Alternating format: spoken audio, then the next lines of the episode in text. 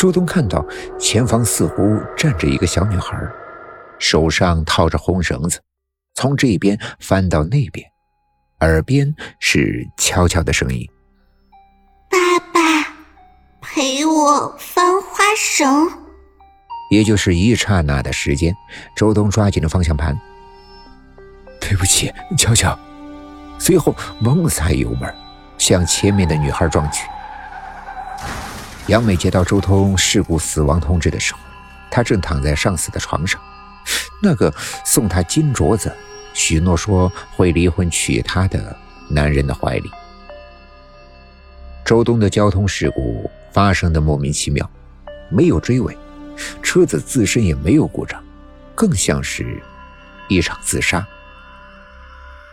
哭哭啼啼的处理完周东的事情，杨美对于自己的计划沾沾自喜。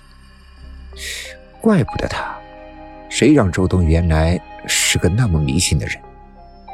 听到第一次周东说红绳子，杨美便暗暗的记在了心里。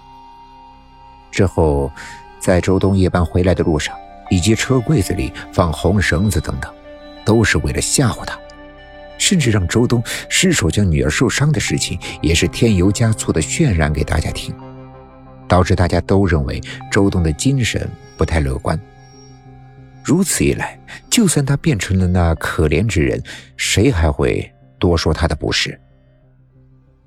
去幼稚园接女儿的时候已经很晚了，就剩下圆圆一个还没有接走的孩子。老师听到这个噩耗的时候，表示非常的同情。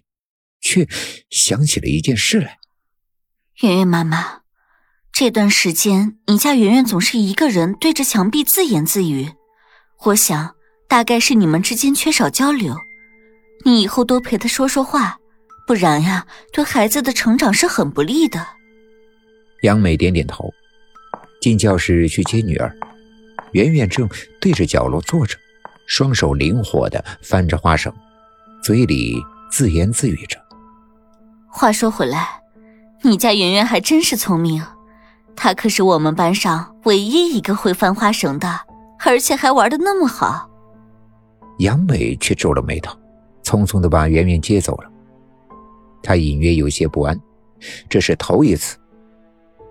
当年怂恿周东杀了巧巧，都没有这么不安过。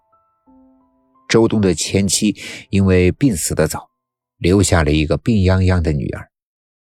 周东本就没什么钱，当初被这重病的前妻和他勾搭在一块的时候，杨美图的只是周东这个人。等到他们在一起了，巧巧变成了一个包袱。当年周东下的手，他帮忙做了假的口供，现场也被他们布置的像是意外失足导致的类似。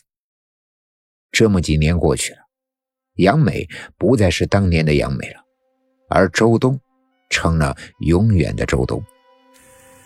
杨美放下女儿，去卫生间洗了把脸，眼睛红彤彤的，很是难看。她听到房门猛然关上的声音，喊了声：“圆圆，你在干什么？”可是却没有回应。她擦干脸，抹上粉。今晚至未来的几天，她都会因为周东的事情而变得忙碌。突然。他闻到了一股什么东西烧焦的烟味。杨美冲到客厅，发现厨房已经着火，一把抱起了坐在沙发上的圆圆。圆圆，你还坐着干什么？我不是圆圆。杨美的脖子上似乎被缠上了什么东西，耳边响起的并不是女儿圆圆的声音。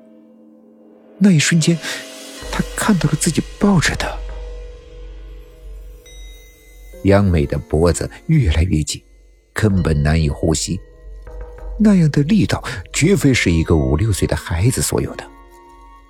火势逐渐蔓延过来，面对着乔乔那张惨白的脸，杨美的眼里只剩下了恐惧。轮到你啦，你也来陪我翻花绳吧。